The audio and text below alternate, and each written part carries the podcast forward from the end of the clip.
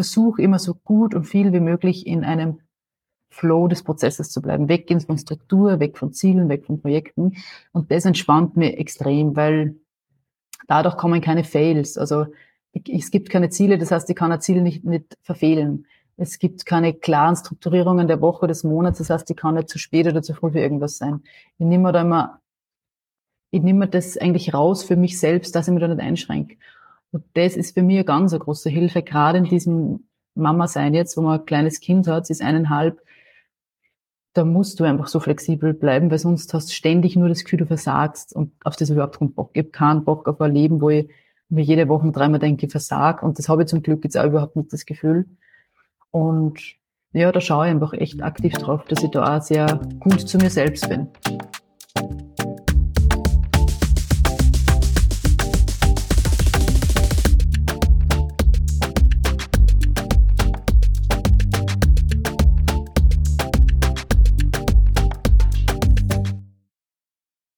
So, seit zehn Jahren schreibe ich jetzt täglich mein Five-Minute-Journal in der Früh und deshalb möchte ich das auch mit dir teilen. Ich bin dankbar für einen sonnigen Morgen hier in Kapstadt, den Meerblick aus meinem Wohnzimmerfenster und dafür, dass ich gesund und fit bin. Was würde den heutigen Tag großartig machen? Meine zweite Podcast-Episode rausbringen, einen 8 Kilometer Trainingslauf und wieder mal mit Patrick plaudern. Nun zu unserem Stardust Business Update. Stardust Kaffeeumsatz seit Launch im Jänner sind 2317 Euro. Mit der AstroCat App haben wir bisher 564 Downloads. Wir sind jetzt drei Founder und zwei Mitarbeiter im Team. Und die erste Folge vom Beginner Podcast wurde in der letzten Woche von 96 Leuten gehört. Wir probieren ab sofort einige neue Dinge im Webshop aus. Es gibt ein Testpaket mit fünf Sachets für nur fünf Euro. Wir haben außerdem ein Neukundenangebot mit 50% Rabatt auf die erste Bestellung und wollen so testen, ob wir diese Hürde der Erstbestellung überwinden können. Außerdem haben wir ab sofort Testimonials auf der Webseite. Wir haben ein Pop-up eingebaut, um direkt auf diesen Rabattcode zu leiten. Und wir starten nächste Woche mit Performance Marketing und mit den ersten Micro-Influencern. Dann gibt's noch großartige News von unserem Stardust-Athlet Sebastian Spehler, denn der hat am Wochenende den Lyon Urban Trail gewonnen. Congrats, Sebastian. Und nun zu unserem Gast. Bettina Ludwig ist Kulturanthropologin und forscht mit den letzten Jägern und Sammlern unserer Zeit. Als Unternehmerin setzt sie sich für neue gesellschaftliche Strukturen ein, denn sie weiß, die Welt ist nicht, wie sie ist, sie ist so, wie wir sie sehen. Sie ist unter anderem Gründerin des Zukunftssymposium in Everding und auch Autorin. Aber vor allem ist sie Keynote-Speakerin und darüber werden wir uns heute auch unterhalten. Life is a first draft, warum es nichts Perfektes gibt. Wir reden über Personal Brand, klare Positionierung, Consistency, LinkedIn Audience und Momentum aufbauen.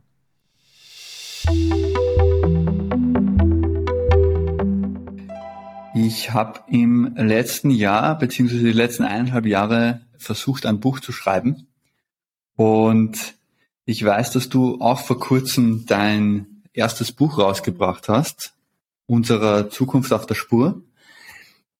Für mich als jemand, der gern Autor wäre und da absoluter Beginner ist und irgendwo keinen Plan hat, wie das fertig kriegen soll, wie war der Prozess für dich? Das Buch. Bam, bam, bam, bam. Ja, das Buch, der Buchprozess war zart, das gleich einmal zu aller, also zum Beginn. Es ist einfach mega anstrengend, ein Buch zu schreiben. Ich habe es ganz, wirklich zwischendurch einfach ganz furchtbar gefunden, ganz schlimm. Ähm, äh, von, von, von Beginn an, es war so, dass mich mein Verlag tatsächlich einfach aus dem Nichts heraus angeschrieben hat. Ich habe davor, ich glaube so eineinhalb Jahre oder vielleicht so eigentlich ein Jahr davor angefangen, mir auf Social Media so äh, mit meiner Personal Brand zu positionieren und irgendwann kam der Verlag, hat mir angeschrieben und hat gesagt, hey, das sind spannende Themen. Ich habe mir ein paar Podcasts-Folgen angehört, wo du dabei warst. Willst du ein Buch schreiben? Und dann habe ich irgendwie nicht Nein sagen können. Ich habe mir immer gedacht, eines Tages so mit 60 oder so schreibe ich mal ein Buch. Und dann kommt aber diese Anfrage und obwohl man sich nicht bereit fühlt, hat man das Gefühl, naja, aber jetzt kann ich auch nicht Nein sagen, weil das ist schon sehr cool. Und dann habe ich gestartet zu schreiben und genau, das startet dann mit so einem Exposé dann schickt man das hin, da kriegt man Feedback, dann heißt es, na, das geht nicht so in die Richtung oder doch, so hin und her. Und irgendwann fängt man an zu schreiben und quält sich dadurch diesen Schreibeprozess, weil also ganz viele Leute, so wie ich, die noch nie ein Buch geschrieben haben, ich bin ja, ich sage immer, ich bin ja nicht die Schreibende, ich kann ja eigentlich nicht schreiben, vor allem keine Bücher, jetzt so lange Texte, aber man, man versucht dann einfach. Und ich habe das Glück gehabt, mein Verlag hat mich eh super unterstützt, Creme und Schere ist ein richtig cooler Verlag. Aber dadurch, dass ich jetzt einfach im Schreiben nicht so viel Erfahrung gehabt habe, war das gar nicht so, war nicht so easy. Genau. Für, für mich als jemand, der das ohne Verlag versucht hat ähm, und eben, wie gesagt, nicht fertig ist, ist meine, meine Kernfrage, die ich mir einfach eigentlich wöchentlich stelle, ist, wann ist hm. das Buch fertig? Da hat man das Glück, dass ein Verlag dir sagt, wann das Buch fertig zu sein hat. Und das hilft, finde ich, wirklich. Dieser Druck von außen, diese Deadlines von außen, weil fertig wäre es ja sonst nie. Da kann ich, das kann ich total gut nachvollziehen, dass du sagst, es ist schwer, das fertigzustellen. Ich glaube, man muss ja Deadlines setzen und die dann einfach umsetzen und dann und dann auf Drucken draufklicken oder verschicken oder was auch immer, weil nie, es ist letztendlich nie fertig. Bei mir war es so, der Verlag hat mir das vorgegeben und ich habe angefangen, das Buch zu schreiben, also die Rohfassung, da war ich schwanger. Und ich habe für mich, mir gesagt, 20 Tage vor einem Entbindungstermin muss diese Rohfassung fertig sein. Und das war einfach meine persönliche Deadline, die ich mir gegeben habe. Und dann ist das Kind aufs Welt gekommen Klar. und dann habe ich es halt überarbeitet und fertig geschrieben. Und auch da war halt einfach nicht, jetzt nicht unendlich viel Zeit, also wenn du ein kleines Baby hast. Und das, der, diese Zeit oder dieser Umstand hat mir dann auch eine gewisse Struktur vorgegeben, hat gesagt, du hast so und so viele Stunden am Tag, mehr hast du nicht, bemühe dich, schau, dass du es weiterbringst und an dem und dem Datum musst du es eh in den Verlag schicken. Ja, so irgendwie habe ich das dann durchge, durchgeboxt. Ja, aber ich kann mich nur an einen Moment erinnern, zum Beispiel der jetzt, also so ein Learning, das ich gern teile, da hab, ich habe einmal mit Ali, mit Ali Malocci drüber geredet, über Buchschreiben und der hat gesagt, das ist mega zart, jedes einzelne Mal bei jedem seiner Bücher gewesen. Und er hat dann gesagt, genau, und irgendwann habe ich so eine Blockade gehabt, dann gedacht, boah, wieso schreibe ich das überhaupt? Und ich weiß nicht mehr, was ich reinschreiben soll und so weiter. Und dann hat er gesagt, überleg dir nicht immer, für wen du das Buch schreibst. Das war immer meine Frage, wer ist die Audience, für wen schreibe ich das, wie soll ich die Leute ansprechen? Und er hat gesagt, lass das alles hinter dir und schreib ein Buch für dein damaliges Ich. Also als du mit deinen begonnen hast, mit deinen Themen auseinanderzusetzen, welches Buch hättest du da gerne in der Hand gehabt? Und so habe ich es dann geschrieben. Und das war für mich mhm. ganz ein wichtiger Punkt, weil man gedacht habe, stimmt, ich kann nicht für verschiedenste Leute schreiben, ich kann für mich damals schreiben. Und das habe ich dann versucht. Aber ich muss trotzdem ja, nochmal draufdrücken auf das Thema fertig sein, ja. Also ähm, du hast natürlich eine Deadline, aber ich habe mir drei Deadlines gesetzt mhm. und habe jede mhm. Deadline verschoben. Ähm, und zwar aus dem einfachen Grund, weil es dann inhaltlich irgendwo entweder nicht gut genug war oder ich von der Richtung her das irgendwie nur abändern wollte oder mir einfach noch was eingefallen ist, was mhm. unbedingt reinkört. Ähm, wie, wie, wie definierst du das inhaltliche Fertige? Oder ist das was, was dann der Verlag gemacht hat? Nein, das habe schon ich machen müssen. Und da muss ich einfach sagen, ich bin zum Beispiel im letzten Kapitel auch nicht zufrieden. Also ich habe ein Buch geschrieben und das existiert jetzt und das steht im Regal. Mhm. Und das letzte Kapitel könnte viel besser sein aus meiner Sicht. Aber ich muss auch zugeben, sogar wenn ich mehr Zeit gehabt hätte, ich weiß gar nicht, ob ich in dieser Phase meines Lebens oder meines Prozesses besser schreiben hätte können. Ich weiß auch gar nicht, ob ich jetzt gerade schon so viel besser schreiben könnte. Schon ein bisschen wahrscheinlich, aber frag mich nochmal in fünf Jahren, dann kann ich es nur besser schreiben. Also ich habe dann irgendwann auch realisiert, das muss jetzt auch nicht eine geschummelte Perfektion sein, dass er da irgendwie ja, Dinge reinbringt, die dann einfach nach außen hin perfekt schauen, aber ich, aber ich bin selbst noch gar nicht so weit, zum Beispiel. Also ich habe irgendwann gedacht, man muss auch unter Anführungsstrichen unperfekte Varianten raushauen. Und das ist jetzt wahrscheinlich sehr selbstkritisch. Also ich, ich habe jetzt noch niemanden, noch nicht von Leuten gehört, dass das letzte Kapitel so furchtbar finden. Aber ich für mich persönlich denke mir, boah, das ging viel besser. Aber das ist auch okay. Das habe ich zum Beispiel in meinem Buch einfach erklärt. Everything's a first draft. Also eigentlich life is a first draft. Und das habe ich bei dem Buch wieder so gemerkt. Mhm. Einfach ähm, Dinge irgendwie in die Welt bringen, die nicht perfekt sind. Das ist völlig okay, weil es gibt eigentlich auch keine, da wird es schnell philosophisch, weil es gibt eigentlich keine perfekten Produkte, so in dem Sinne. Da kannst immer dann nach drei Jahren schaust zurück und denkst, aber das hätten wir anders machen können. Man muss damit okay werden, dass es, dass ein Buch vielleicht auch nicht die Perfektion ist, sondern ein Stand der Dinge, eine Aufnahme, ein Stand der Dinge. Ja. Life is a First Draft finde ich super. Äh, ich muss auch sagen, bei mir ist mit meiner, in meiner Vergangenheit, ich bin natürlich jetzt mega geschädigt von dem mhm. ganzen Tech-Bereich. weil du schiebst natürlich bei Apps Updates alle ja. ein bis zwei Wochen und du kannst halt Fehler an Hunderte oder Tausende oder Millionen User ja. ausbessern okay. direkt. Das, da hat dann einfach dann jeder sofort wieder, okay. wieder die Version, die jetzt am neuesten Stand ist. Das geht mit einem Buch nicht, wenn das 100 Leute mhm. gedruckt in der Hand haben. Dann habe ich halt mit meinem Perfektionismus ja. ein Problem. Äh, ja, oder? Das ist wirklich so, du kannst kein Update machen. Das ist eigentlich ein super Punkt. Ja, das geht sich nicht aus beim Buch. Aber du kannst dann über das Buch sprechen im Nachhinein und sagen, das Update wäre jetzt das und das. Also ja, dann muss es halt so lösen, auf, mit einem persönlichen mhm. Gespräch. Ja, das sind bei, bei vielen verkauften Büchern dann viele ja, Gespräche. Ja, viele bleiben unbesprochen. Und so ist es ah. dann eben mit dieser Perfektion, also es auszuhalten, dass das das live a first draft ist, was du immer. Das ist wirklich so ein persönlicher Prozess. Da waren ganz viele persönliche Themen einfach drin in diesem Buchschreibeprozess. Mhm, klar. Zu dem persönlichen Thema. Persönlich heißt in dem Fall für mich auch Personal. Personal Brand ist ein Thema, das, mit dem ich auch gerade mich sehr stark beschäftige. Bin jetzt gerade auf LinkedIn sehr aktiv, möchte einfach mich selber als, als Marke ein bisschen mehr rausbringen. Einfach auch, weil ich das Gefühl habe, jetzt mit der eigenen, mit dem eigenen Startup, die Marke Stardust, an der ich jetzt arbeite, ist es noch nicht so stark, wie, wie ich selbst sein kann als Marke. Und bis sie das ändert, ähm, kriege ich halt persönlich meine, meine Leute, meine, meine Audience hin. Ich finde, dass du das super gut machst. Ja. Also ich bin ein großer Fan von deinen LinkedIn-Posts, von deiner Webseite. Es wirkt alles sehr authentisch. Denkst du da aktiv drüber nach oder ist das einfach etwas, was du auch einfach machst nach dem Thema Life is the First Draft? Tatsächlich ist viel nach dem Modus Life is the First Draft. Zwischendurch habe ich dann auf meiner Reise immer wieder so kurze Anfälle gehabt und mir gedacht, oh mein Gott, ich müsste es viel mehr professionalisieren und mir überlegen, was, auf welchen drei Values besteht meine Personal Brand und, ähm, und ja, sehr, irgendwie viel strategischer rangehen. Und das habe ich dann, dann mal versucht da und habe dann wirklich mir jemanden professionell geholt und habe gesagt, ich, möchte, ich muss und möchte meine Personal Brand und meinen Online-Auftritt als Personal Brand irgendwie perfektionieren. Und es hat mega viel gekostet und am Schluss ist rauskommen, dass es eh ganz genau um das geht, was ich eh schon lange weiß. Also diese klassischen Values oder ja, meine Werte, die waren, sind genau dieselben rausgekommen, die ich mir so intuitiv halt gedacht habe von Anfang an. Wo ich gemerkt habe, ja, viel mehr der eigenen Intuition vertrauen einfach und darauf vertrauen, dass das, was man da aufbaut, wenn es authentisch ist, sich sowieso von selbst dynamisch aufbaut. Ich, bin, dann bin ich wieder ein bisschen weggegangen von diesem strategischen. Ich, ich bin da auch nicht so gut darin, weil so Consistency in so einem mh, hm, gebauten strategischen Konzept, da bin ich einfach echt nicht gut drinnen. Das war's ja und darum wird es mir, glaube ich, auch viel mehr stressen, wenn ich mir jetzt überlege, wie oft poste ich was zu welchem Value. Das, da würde, so würde nicht funktionieren. Ja, und ja, tatsächlich viel nach Intuition mit halt dazwischen so Unsicherheitsphasen und dann wieder mit Intuition, dann wieder unsicher, so geht's halt irgendwie in Wellenbewegungen wahrscheinlich so dahin.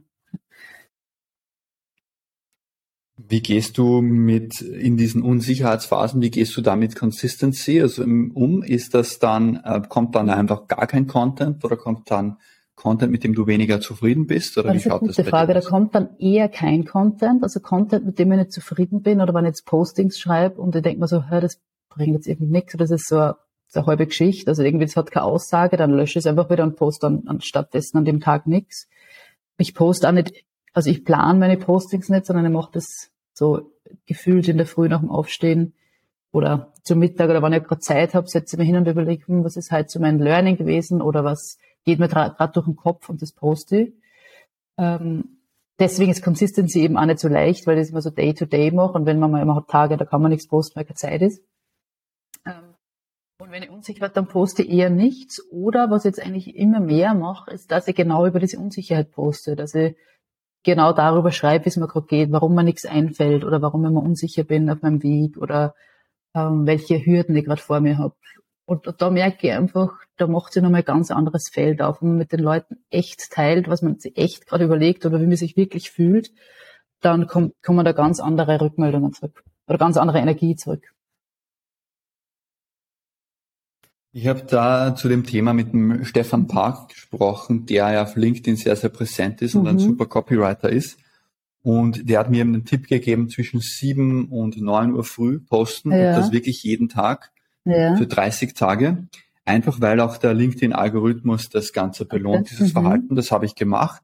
Und? Ähm, und da kommt eben dann genau das Thema, dieser innere Konflikt zwischen Consistency ah, ja, und Perfektionismus, wo ich mir dann oft gedacht habe, oh, heute der Content ist absoluter Müll, den braucht wirklich keiner. Aber ich muss halt was, ich habe schon dreimal versucht und es kommt nichts raus und am nächsten Tag brauche ich zwei Minuten. Ja. Das passt einfach. Und was witzig ist, Bettina, das größte Learning für mich war eigentlich bisher da, dass der Content, mit dem ich selber zufrieden war, meistens Echt? nicht der war, der am besten okay, cool. Ja, das ist interessant, gell? Ja. Man, man interagiert ja mit wem, mit einer Audience und die, und es geht ja viel darum, wie die das empfinden und eigentlich oft weniger darum, wie man selbst empfindet. Ja, das ist ein super Learning. Entschuldigung. Hm. Genau. Okay, aber 30 Tage, jeden Tag zwischen sieben und neun könnte man vornehmen, gell? Super. Und ist, ähm, also hat sich was bewegt, als Follower-mäßig oder ähm, von der Audience her? Hast du einen Unterschied gemerkt? Oder einen Aufbau? Also auf jeden Fall von den Engage, auf jeden Fall von den Engagements. Ich habe mich jetzt da nicht vorbereitet mit Zahlen, aber es hat schon, also es hatte die ersten Wochen immer ordentlich äh, ah, mehr Reichweite. Also da sind wir irgendwie so gefühlt von, von so fünf auf 10.000 auf 20.000 äh, Interactions ja. pro Woche irgendwie gekommen. Ähm, und es reißt auch dann ah, wieder relativ schnell ab, wenn man nur ein paar Tage nicht postet und dann halt nur ja. noch viermal in der Woche postet. Also da, da ist LinkedIn mhm. echt, echt brutal. Und was ich auch immer nicht durchschaut habe, weil das macht ja TikTok zum Beispiel, dass du die ersten sieben Posts immer mehr mhm. Reichweite kriegen, dass die Leute ja. auch gucken, mehr zu posten. Ob LinkedIn das auch so macht, keine Ahnung, aber das, das kann ich mir ja, gut okay. vorstellen aus dem, aus mhm. dem Test heraus. Ja. Ja, diese Posting-Sache, es ist Social Media-Thema. Also bei Social Media bin ich so, ich habe ich hab, äh, über auf Facebook, auf Instagram und auf LinkedIn zu Beginn und habe mir doch gleich all in, wenn ich da jetzt irgendwie was, wenn ich mich da bewegen will, dann gleich auf allen Kanälen oder vielen. Und das hat mir dann aber so mhm. eingenommen, dass ich dann vor, ich glaube, vor einem Dreivierteljahr oder so gesagt habe, hey, Instagram und Facebook weg, nur noch LinkedIn, weil das einfach auch mein Hauptvertriebskanal ist für Public Speaking.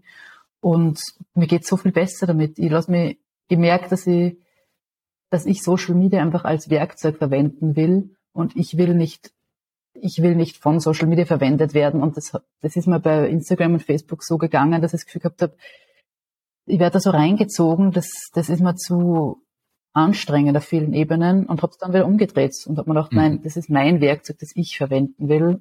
Genau. Und, ja, ich schaffe gerade einfach auch nur eine Social Media Plattform. Und dieses Werkzeug LinkedIn, wie funktioniert das für dich für Public Speaking? Wie ist da der Ablauf? Wie, wie, wie geht das von, du postest auf LinkedIn zu, ähm, du stehst irgendwo auf einer Bühne? ich habe mich halt ganz klar als Keynote-Speakerin positioniert. Ich habe eine Website, da steht drauf, ich bin Keynote-Speakerin. Auf meinem LinkedIn-Profil steht ich bin Keynote-Speakerin und sonst nichts. Ich bin nicht Coach, ich halte keine Workshops, ich bin nicht Trainerin, ich bin nicht Zukunftsforscherin, ich bin alle diese Dinge nicht. Ich bin Keynote-Speakerin. Und das ist aus meiner Sicht etwas, ganz, ganz eine wichtige Entscheidung gewesen, die mir einfach schnell auf die Bühnen gebracht hat, wirklich relativ schnell, weil es, weil es nie unklar war, was macht mhm. sie jetzt? Hat sie jetzt einen Workshop oder hat sie einen Vortrag oder was ist das jetzt? Also mein Produkt ist wirklich gute Vorträge zu halten, nicht also Vorträge im Sinne von wirklich so Keynote-Speeches, die emotionalisieren und die Opener sind und die ähm, die du einfach in einem Event einsetzen kannst als, als coolen Act und jetzt nicht einfach nur Inhalt bringen und so eine Folie nach der anderen und die erzähle irgendwie Fach, auch kein Fachvortrag, sondern heute Keynote. Und ich glaube, diese klare Positionierung war einfach ganz, ganz wichtig am Anfang. Plus, auf LinkedIn läuft es dann einfach so, ich poste und poste halt so vor mich hin und viele Leute spricht das halt dann an und dann kriege ich einfach direkte Nachrichten, hey, wir haben da und da Veranstaltung, möchtest du über das Thema sprechen, das hört sich cool an einfach, das kriegt so direkte, ähm, also so Privatnachrichten halt auf LinkedIn und ich leite es dann an meine Agentur weiter und die übernehmen dann. Und ich habe gemerkt, ja, das geht ganz gut. Also dadurch, dass ich mich, dass ich da trotzdem dranbleibe mit Posten und sichtbar bin, funktioniert das tatsächlich sehr gut. Und natürlich das Buch, wenn wir vorher schon das Buch gesprochen haben, ist schon, ist einfach schon eine, eine Positionierungsunterstützung. Also jetzt also sagen können, ich bin Autorin, das hilft dann schon. Mhm. Ich habe damals in LA, ähm, als wir mit unserem Startup mit Swelly nach Los Angeles gezogen sind, ähm, immer auch versucht, mehr präsent zu sein, mehr Leute kennenzulernen, Network, Netzwerk aufzubauen und so weiter. Und für mich war das Motto dann so quasi, wenn mir keiner eine Bühne gibt, dann baue ich meine eigene und habe dann eben mein eigenes Event gemacht. Das ja. bringt mir auch gleich wieder zu dir. Ähm, du hast mit dem Zukunftssymposium deine eigene Eventreihe auch gestartet, wo du dann direkt auch eine der Speakerinnen warst. Ähm, wie waren da die Gedanken dazu? War das auch eine strategische Entscheidung, um dich mehr auf die Bühne zu bringen? Erzähl uns mal über das also äh, im ersten Lock oder im ersten, ja, im ersten Lockdown hatte ich die Idee, da habe ich überhaupt nichts mit Speaking am Hut gehabt, 2020 im April, ähm, habe ich gemerkt, die Stimmung sackt nach unten in der Gesellschaft, die Leute kriegen Angst, werden unsicher, dem will ich entgegenwirken und habe dann ähm, ein E-Mail geschrieben an den Ali Maloggi, den ich damals nicht gekannt habe, aber gewusst habe, er ist auf Bühnen unterwegs habe ihm geschrieben, ich möchte eine Art Live-Summit machen und das muss richtig groß werden und wir müssen Leute auf die Bühne holen, die ähm, positive Stimmung verbreiten und optimistisch in die Zukunft blicken, weil Menschen brauchen jetzt solche Menschen aus meiner Sicht. Und ich habe ihn nicht gekannt, aber 20 Sekunden später schreibt mir seine Managerin zurück und sagt, hey cool, das hört sich spannend an, lass uns reden. Und dann kam das eigentlich ins Rollen. Ich bin dann in eine Masterclass eingestiegen, die der Ali und die Martina Kapral damals gemacht haben. Da war dann ein paar Wochen dabei und dann als Abschlussveranstaltung eigentlich von der Masterclass habe ich da gesagt, hey, ich mache das Zukunftssymposium, ich mache eine Veranstaltung, wo wir alle auf die Bühne können, weil ich wollte sowieso ein Event machen und jetzt seid ihr da alle Speaker und jetzt machen wir. Und dann haben wir einfach ohne viel Überlegen das so gestartet und so kam das. Und dann ist es auch weitergegangen, coolerweise. Und jetzt heuer zum dritten Mal statt.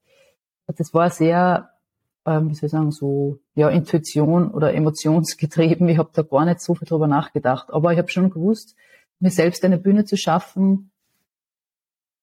Ich habe mir es jetzt nicht so voll strategisch überlegt, aber es war klar, wenn ich jetzt Speakerin, als Speakerin positionieren möchte, dann brauche ich Bühnen. Und jetzt ist Corona-Zeit, jetzt gibt es wenig Bühnen, dann muss ich selbst eine machen. Genau. Das, das heißt, dein Buch ist quasi so deine Visitenkarte für das Public Speaking. Das heißt, Public Speaking ist bei dir das Wichtige. Das heißt, du bist, du bist Public Speakerin, Keynote Speakerin. Ähm, wenn Hast du dir auch mal überlegt, dass da mehrere Dinge zu machen? Also du hast auch Coaching angesprochen. Wenn ich jetzt an mich selber denke, ich bin doch mhm. Founder im ersten Schritt und äh, möchte mit Stardust meine Kaffeemarke aufbauen. Ähm, ich finde aber auch, dass es, also ich funktioniere grundsätzlich mhm. auch auf Bühnen sehr gut, fühle mich auch wohl dabei. Wie, wie könnte das für mich funktionieren im Sinne von meine Themen, wo von Work-Life-Balance mit meinem Café, äh, und de, den Dingen mhm. zu kombinieren? Ja, man, was man, was man finde bei anderen Gründern sieht oder bei Unternehmern, Unternehmerinnen, das, das habe ich nämlich auch mal recherchiert, das ich schaue mir dann Leute an, wie die natürlich den Online-Auftritt machen, die, die, die Public Speaking machen. Und viele haben dann so eine abgekoppelte oder abgegrenzte Speaker-Website. Oder eine Personal, eigentlich eine Personal Brand Website, wo das Speaking halt ganz krass rauskommt. Mir fällt jetzt IT-Shane ohne ran. Also, ob du die kennst, ist eine uh, Speakerin für Diversity. Mhm. Uh, oder ihr großes Thema ist Diversity und sie ist Unternehmerin im ersten Sinne oder im ersten, also im ersten Schritt. Und sie hat aber dann eine eigene Website, die nur für ihre Personal Brand halt steht. Und das finde ich zum Beispiel, und das haben manche andere ja in diesen, in diesen Kreisen. Und das finde ich voll eine gute Idee, weil, wenn du jetzt aus Kundensicht denkst, man, das ganz oft sehe ich, das am Speaking wird ja immer größer und immer mehr, diese Blase wächst ja unendlich schnell. Ganz oft sieht man das auf einer Website zu einem Produkt oder zu einem Unternehmen, dann irgendwo so in einem links unten irgendwo dann auch noch steht, übrigens, wir können auch Vorträge halten, unser Geschäftsführer oder so hält auch Vorträge oder so eine Side Note. Und ich als Veranstalterin, weil ich mache ja selber Veranstaltungen, ich komme teilweise aus der Veranstaltungsbranche, weiß, dass das nicht hilfreich ist, weil wir als Veranstalter müssen wissen, wo ist der Speaker oder die Speakerin, worüber sprechen die, wo sind deren Videos, deren Bilder, dass wir sehen, wo waren die auf den Bühnen, also wo ist diese Person als Speaker sichtbar. Und das echt ganz klar irgendwo sichtbar zu machen, ist, glaube ich, mega wichtig, weil heutzutage will und kann jeder auf Bühnen reden. Also alle wollen auf die Bühne und jeder will irgendwas erzählen, ob über das eigene Produkt, über die eigene Geschichte, ähm, zu irgendeinem spezifischen gesellschaftlichen Thema, aber das muss klar ersichtlich sein. Das muss man von außen ganz klar wo finden. Also ich glaube, das hilft. Ähm, und was mein Problem immer war, ich habe nicht so eine klassische Signature Story gehabt. Ich glaube, eine Signature Story ist schon sehr hilfreich, wenn du einfach sagst, ähm, meine persönliche Geschichte, hat mich zu der Erkenntnis geführt und diese Story möchte ich jetzt mit allen teilen, weil vielleicht hilft dem anderen auch noch. Was du, ich meine, wenn man so Dinge, die man selbst durchlebt hat, weitergibt, so eine, so eine Absolut. einprägsame Signature Story ist, ist, glaube ich, auch sehr hilfreich oder kann auch ein super Sprungbrett sein, wenn du einfach für diese Geschichte bekannt bist.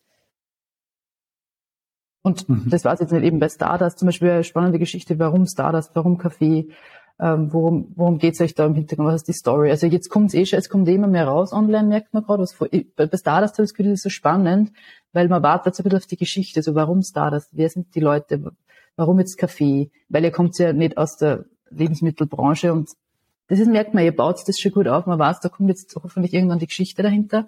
Und umso persönlicher die ist, wie auch ich, also das ist meine Einschätzung, umso ähm, spannender wird's dann auch, weil umso menschlicher macht es und man kann einfach andocken. Mhm, klar. Ja, sehr cool. Ähm, okay, also prä präsent sein, online auch mhm. klar positionieren, Speaker-Webseite, dann diese Signature Story, klare, eine klare Geschichte, die auch Leute, mhm. Leute mitreißt. Wie komme ich dann, wie komme ich dann in, in diesem Schritt zu Konzert, äh, zu Konzert, zu, zu Veranstaltern, Event, ja. Eventveranstaltern, die die ja, ganz auf am Anfang habe ich das so gemacht, ich habe mir Speaker rausgesucht, die ich jetzt gekannt habe oder nicht, oder einfach gegoogelt Speaker, es gibt ja viele bekannte Speaker auch in Deutschland. Gesucht, habe ich mir rausgesucht, bin auf deren Websites gegangen, habe mir angeschaut, wo die Vorträge halten. Ganz viele haben dann so ein ähm, so eine Kalenderfunktion irgendwo oder, oder schreiben halt, wo sie als nächstes sind. Dann haben wir das echt mehrere Websites rausgesucht, das aufgeschrieben, Liste gemacht, alle diese Veranstaltungen angeschaut und hingeschrieben und gesagt, hallo, ich bin Speakerin zu dem und dem Thema braucht sie noch wen. Und da habe ich einfach habe echt so eine Excel-Liste gehabt, da habe ich ganz viele E-Mails geschrieben und so, so klassische Kaltakquise nennt man das da, oder? Ähm, und, und dann ja, genau. schau, dass zurückkommt und dann ist einiges zurückgekommen. Jetzt viele Nein oder viele gar nicht natürlich auch. Und so haben meine ersten, meine ersten Bühnen entstanden.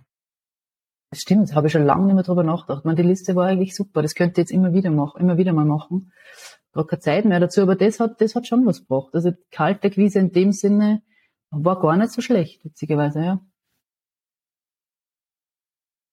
Ja, diese, diese Beginner-Story ist immer super, wenn man so drüber, drüber nachdenkt. Auch bei, bei mir ja. damals im Modevertrieb habe ich eben auch äh, äh, Shops in ganz mhm. Österreich rausgesucht ja. und die einfach angerufen. Und die waren halt alle irgendwo so geschockt, aber zugleich auch sehr offen, weil da halt einfach irgendein Typ äh, ähm, von einer Marke, ja. von der sie noch nie gehört haben, anruft und sagt, ich komme ich komm morgen vorbei, bis da, so quasi. Und das, das ist, glaube ich, das ist was, was auch immer wieder auch zu einem späteren Zeitpunkt natürlich funktionieren kann. Und man vergisst das, denke ich, dann auch oft, wie man, wie man begonnen hat. Drüber nach. Muss man schauen, die Liste gibt's glaube ich, noch irgendwo auf Google Drive. Ja, war gar nicht so, hat's gut funktioniert anscheinend. Danke, dass man daran erinnert auch allen vielleicht ja. ein Update schicken. Ich meine, mittlerweile, mittlerweile bin ich Teil einer Agentur und diese Agentur übernimmt diese Dinge dann für ja. mich, da bin ich sehr froh. Aber man, genau, man muss was tun, damit man zu dieser Position kommt, dass man Agentur hat, das stimmt schon. Ähm, nachdem wir jetzt auch über den Beginn von deinem Speaker-Dasein, von deiner Karriere da gesprochen haben, mhm. wo, worin siehst du dich jetzt gerade als Beginner? Mhm als Mama und gleichzeitig immer noch so Macherin, dieselbe, die ich vorher war, plus ich habe aber jetzt erwähnt, der voll viel Aufmerksamkeit und Zeit von mir braucht. Da bin ich noch nicht gut drinnen, weil ich noch nicht gut drinnen bin, jetzt ähm, Momente in der Woche oder im Monat rauszunehmen, wo es nur um mich geht. Da geht es nicht ums Berufliche, da geht es nicht um die Familie, sondern nur um mich. Ewig klassische Thema, das ganz viel haben und da merke ich, da bin ich noch nicht gut, das muss man noch, da bin ich absolute Beginnerin ähm, das zum einen, wenn wir überlegen, Beginner. Ja, und beim Zukunftssymposium merke ich zum Beispiel jetzt, das wächst plötzlich. Ähm, da kommt ein Schwung rein, den immer, der, der jetzt ziemlich arg geht, im positiven Sinne. Und es wird jetzt von ein auf zwei Tage und es melden sich jetzt Sponsoren, ohne dass irgendwie wen suchen muss, sondern die kommen zu mir und es melden sich so viele Leute, so viele E-Mails von Leuten, die fragen, kann man irgendwie beisteuern, mithelfen for free? Jetzt baue ich gerade so ein Team von Volunteers, also nennt es die Givers, also die gebenden Givers Group auf. Und also da kommt so, wenn du, wenn du so ein Energiefeld einmal aufmachst und dran bleibst, dann kommt irgendwann ganz viel zurück. Und der Moment ist jetzt, wo viel zurückkommt. Und ich merke, da bin ich Beginner, weil da muss jetzt, oder darf ich jetzt nur mal viel größer denken und diesen Schritt machen von, ähm, ja, irgendwie wirklich jetzt viel mehr nochmal in Team und in Community, ja, in der Umsetzung zu denken. Merke, das ist für mich neu. Also immer alles selber machen oder viel selber machen, sagen wir mal so, hin zu, hey, aufmachen, großdenken. Das hat jetzt überhaupt nicht mehr nur was mit mir zu tun. Das Projekt ist jetzt viel größer. Da darf ich, glaube ich, jetzt viel lernen in nächster Zeit. Ja, ich vielleicht eh diese zwei Dinge. Mhm. Äh, du hast das im Prinzip hast du jetzt gerade das Momentum beschrieben. Also ich habe äh, ich habe viel, viel auch online mhm. schon zu dem Thema gesprochen, dass man quasi als Founder, Gründer immer immer pusht. Also du gehst raus, keiner will was von dir, du willst irgendwas verkaufen, du willst irgendwas anbieten, du willst irgendwas werden, alles ist hart, du schreibst E-Mails, keiner schreibt zurück oder du kriegst Absagen, du rufst an, keiner ist interessiert, du hast ein neues Produkt, keiner bestellt. Push, push, push, push, push. Viele Founder, mir, ich inklusive, brennen dann so fast aus in dieser Push-Phase und wenn dann die Pull-Phase kommt, die man eigentlich die ganze Zeit will, ist man dann irrsinnig schlecht vorbereitet und auch nicht ausgeruht. Und bei uns war das bei der, bei der Valley-Aufbauphase eben so, dass plötzlich die VCs in US alle mit uns reden wollten. Wir wurden von Facebook auf der F8-Konferenz gefeatured. Wir hatten ein irrsinniges Wachstum, 100.000 User am Tag und so weiter. Aber wir waren halt nicht ready und halt fix und fertig. Also es ist so als Fußballanekdote, ja, wenn du im in, in der Champions League Saison spielst oder Champions League Finale bist und äh, irgendwie die davor drei Monate durchgesoffen hast. So ungefähr hat sich das angefühlt. Ja. Okay. Spannend, habe ich gar nicht. Also, ja. also Momentum, Momentum ist die Challenge jetzt oh, bei ja, dir. So jetzt sehen, ja. Okay, ist Momentum ja, ja, das ist wahrscheinlich echt. Da bin ich aber so reingestolpert, also dass du das jetzt von außen so definierst. Also bei mir ist es jetzt nicht so, so in einem Big Scale, wie du das beschrieben hast, aber jetzt von dem von der Grund, vom Grundmechanismus das sehr ähnlich. Das habe ich jetzt gar nicht gewusst, dass das so ein Ding ist. Ähm, tja, du siehst, ich bin der absolute Beginner.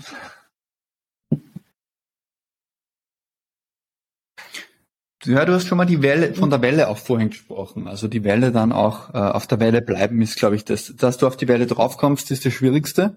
Äh, aber gleichzeitig auf der Welle bleiben ist nicht, äh, ist das Wichtigste dann, wenn, wenn du einmal draufkommst. Hm. hm. Okay, ähm, und du hast noch etwas gesagt, über das ich auch noch, noch reden möchte. Ähm, du bist jetzt Mama mhm. und Gründerin. Wie geht das? Ich weiß es nicht. Ich bin ja Beginner. Na, also grundsätzlich, grundsätzlich ist es so. Also allerwichtigstes und allererstes ist, es geht ähm, aus meiner Sicht oder für mich nur, weil ich ein absolutes 50-50-Modell von relativ von Beginn an lebe. Und ohne dem wäre jetzt für mich das alles nicht möglich, was ich da so mache. Also ich, ich habe, wenn ich das Kind, wenn ich alleinerziehend wäre oder quasi alleinerziehend, wo wie es trotzdem mit vielen auch noch jungen Paar, Partnerschaften so ist, ging das alles nicht. Äh, das heißt, das ist immer das Wichtigste. Mhm.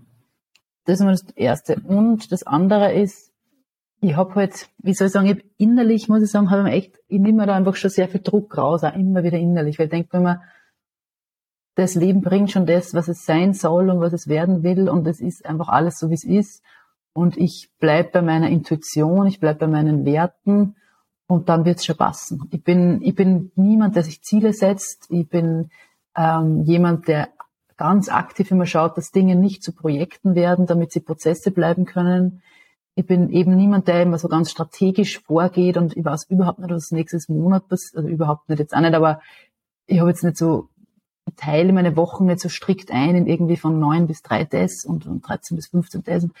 Überhaupt nicht. Ich, ich versuche immer so gut und viel wie möglich in einem Flow des Prozesses zu bleiben. Weggehen von Struktur, weg von Zielen, weg von Projekten. Und das entspannt mir extrem, weil dadurch kommen keine Fails. Also es gibt keine Ziele, das heißt, ich kann ein Ziel nicht, nicht verfehlen. Es gibt keine klaren Strukturierungen der Woche, des Monats, das heißt, ich kann nicht zu spät oder zu früh für irgendwas sein. Ich nehme da immer, ich nehme das eigentlich raus für mich selbst, dass ich mich da nicht einschränke. Und das ist für mich eine ganz eine große Hilfe, gerade in diesem Mama sein jetzt, wo man ein kleines Kind hat, sie ist eineinhalb. Da musst du einfach so flexibel bleiben, weil sonst hast du ständig nur das Gefühl, du versagst und auf das überhaupt keinen Bock. Ich habe keinen Bock auf ein Leben, wo ich mir jede Woche dreimal denke, ich versag und das habe ich zum Glück jetzt auch überhaupt nicht das Gefühl.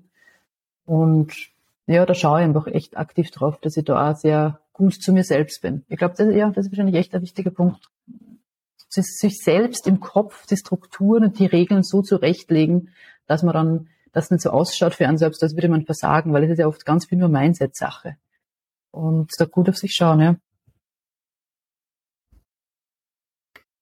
Du hast vorhin auch gesagt, dass du den Tipp bekommen hast, dein Buch für quasi deine 18, die Version, die 18-jährige Version von dir selbst zu schreiben mhm. oder eine jüngere Version. Was sind so deine ein, zwei Tipps, die du dir selber als, als 18-Jährige geben würdest für deine, für deine Karriere? Also ganz kurz noch beim Buch war es so, es war jetzt nicht für mein 18-jähriges oder so ganz junges Ich, sondern das war ja auch Wissenschaft. Also in meinem Buch ist ja, geht ja auch viel um meine wissenschaftlichen Arbeiten. Das heißt, das war eigentlich ein Buch für meine, ähm, für die, für die Version von mir, die gerade angefangen hat zu studieren, so. Aber jetzt, genau, ist eh ähnlich. Also vom mhm. Grund her, was, was sind so meine Tipps für die Karriere für, für mein jüngeres Ich, ist, behalte genau das bei, dass du nicht planst, dass du, ähm, also trau dir immer mit deinem Flow zu gehen. Bleib, zieh's einfach durch, von Anfang bis zum Ende und lass dir nicht irgendwie einreden, ähm, dass Dinge eben voll strukturiert werden müssen oder voll geplant werden müssen. Du darfst mit dem Flow gehen und own it so in die Richtung. Ja, das ist es. Schöner Abschluss. Ja. Go with the flow. vielen, vielen lieben Dank, dass du dabei Danke warst. Danke dir bitte für die Einladung. Und sehr, sehr cool. Bis zum Danke nächsten Mal. Dir. Bis bald.